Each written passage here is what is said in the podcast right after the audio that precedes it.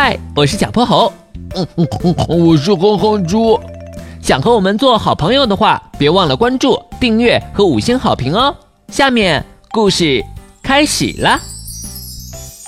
小泼猴妙趣百科电台，孤独的小魔鬼鱼，鱼身上的粘液有什么用？蔚蓝色的大海里穿梭着两个小小的白色身影。你看，我捡了个破网兜，我捡了个瓶盖。原来是小泼猴和哼哼猪为了保护海洋环境，他们正穿着潜水服打捞波波海海底的废弃物呢。哼猪，你看那里有个黑色塑料袋，我去捡，我去捡。哼哼猪腿一蹬，游到了塑料袋边上。咦，这个塑料袋怎么有点沉呀？哎呀妈呀，是活的！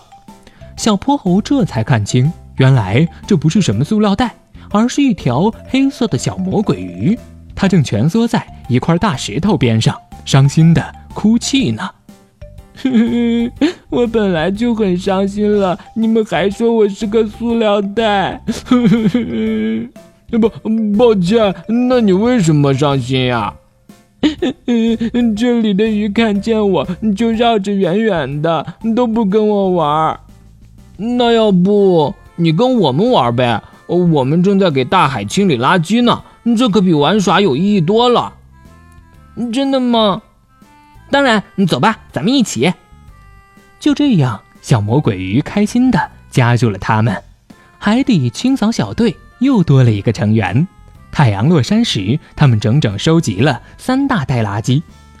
嗯，累死我了，明天再继续吧。我出了一身的汗，黏糊糊的，得赶紧回家洗澡。明天见了。他们和小魔鬼鱼道了别。诶，我身上也黏糊糊的，是不是也应该洗个澡？小魔鬼鱼看着他们的背影，自言自语。第二天一早，小泼猴和哼猪又来到了海底那块大石头边上，可是他们等了很久都没看到小魔鬼鱼的身影。就在他们准备离开的时候，小魔鬼鱼有气无力地游了过来。你怎么了？我没事，就是有点晕乎乎的。呃，你身上怎么有那么多条划痕呀？是不是谁欺负你了？不，不是。昨天我也洗了个澡，我用水草搓呀搓呀，终于把身上的黏糊糊的东西都搓掉了。以前他们不愿意和我一起玩，肯定是因为我没好好洗澡。嗯，现在好了，你看我身上干净极了。嗯，啊啊啊！切！糟糕，你竟然把自己的粘液给洗掉了！不，不能洗吗？鱼的粘液可是身体的保护液，作用非常大。它不仅可以防止毒菌入侵，阻挡水里的有害物质，还可以减少摩擦力，让鱼游得更快、更省力。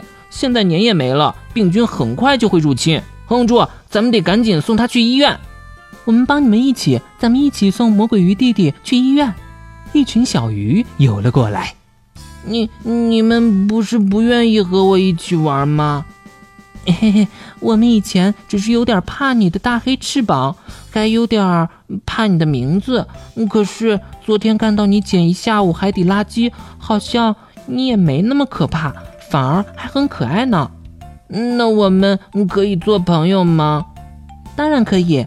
等你的病好了，咱们可以一起去清理海底垃圾。那看来海底清扫小队的队伍又壮大啦！